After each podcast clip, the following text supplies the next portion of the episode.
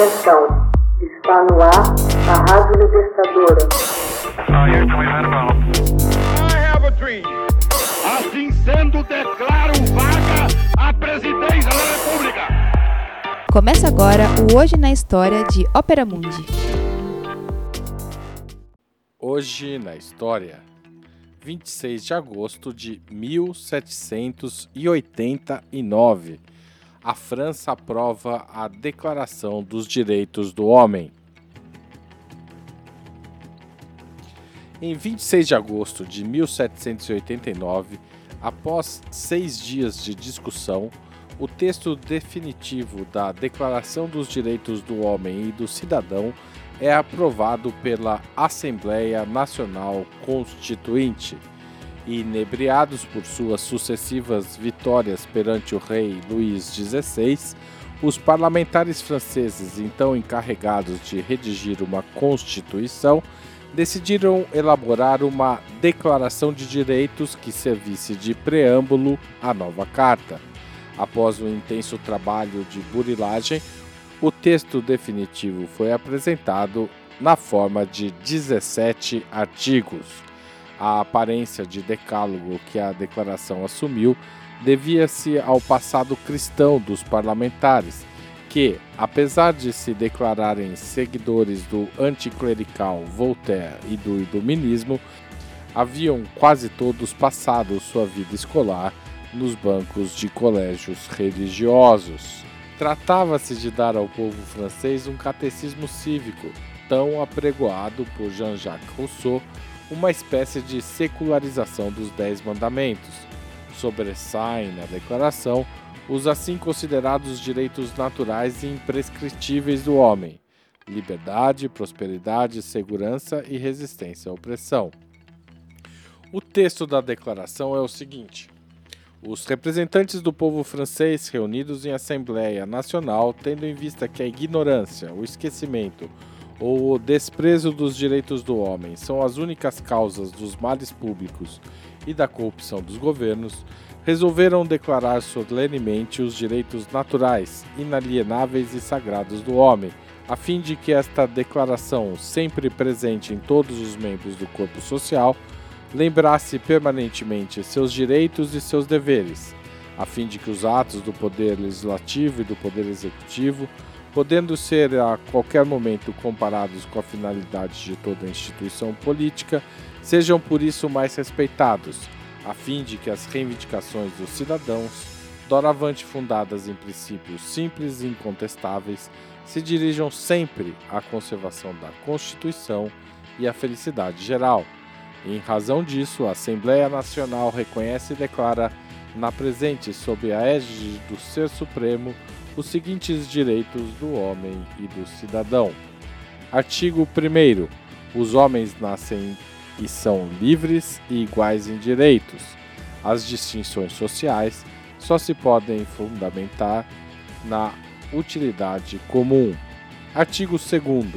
A finalidade de toda associação política é a conservação dos direitos naturais e imprescritíveis do homem esses direitos são a liberdade, a prosperidade, a segurança e a resistência à opressão. Artigo 3.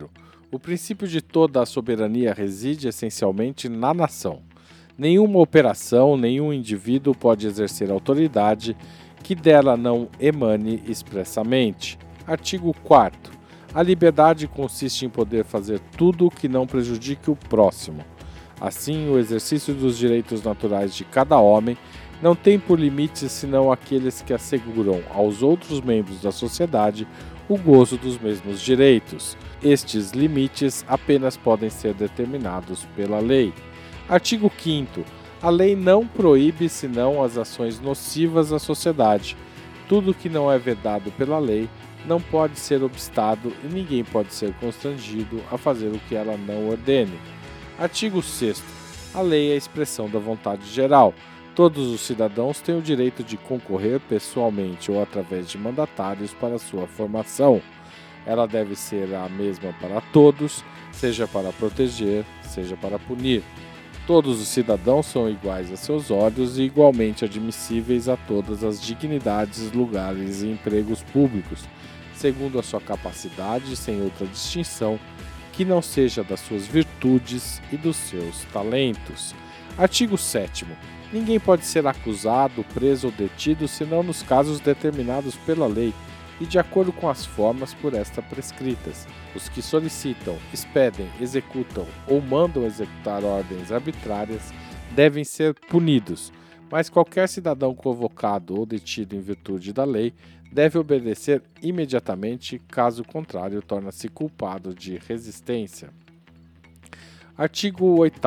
A lei apenas deve estabelecer penas estrita e evidentemente necessárias e ninguém pode ser punido senão por força de uma lei estabelecida e promulgada antes do delito e legalmente aplicada.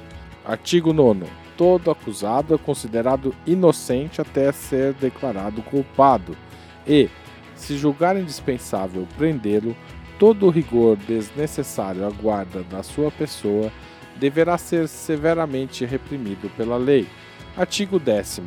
Ninguém pode ser molestado por suas opiniões, incluindo opiniões religiosas, desde que sua manifestação não perturbe a ordem pública estabelecida pela lei. Artigo 11. A livre comunicação das ideias e das opiniões é um dos mais preciosos direitos do homem. Todo cidadão pode, portanto, falar, escrever, imprimir livremente respondendo, todavia, pelos abusos desta liberdade nos termos previstos na lei. Artigo 12. A garantia dos direitos do homem e do cidadão necessita de uma força pública. Esta força é, pois, instituída para a fruição de todos, e não para a utilidade particular daqueles a quem é confiada.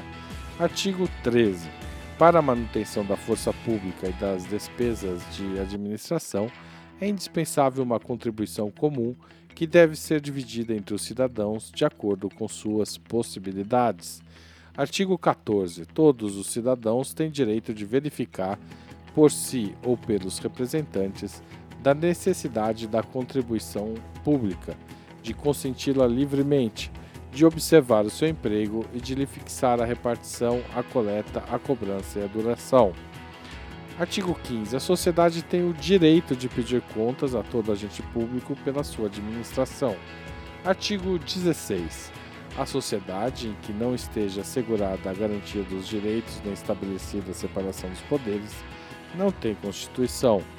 Artigo 17. Como a propriedade é um direito inviolável e sagrado, ninguém dela pode ser privado, a não ser quando a necessidade pública legalmente comprovada o exigir e sob condição de justa e prévia indenização. Hoje na História.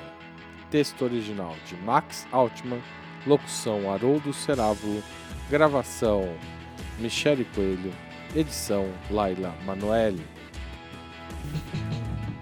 Você já fez uma assinatura solidária de Opera Mundi?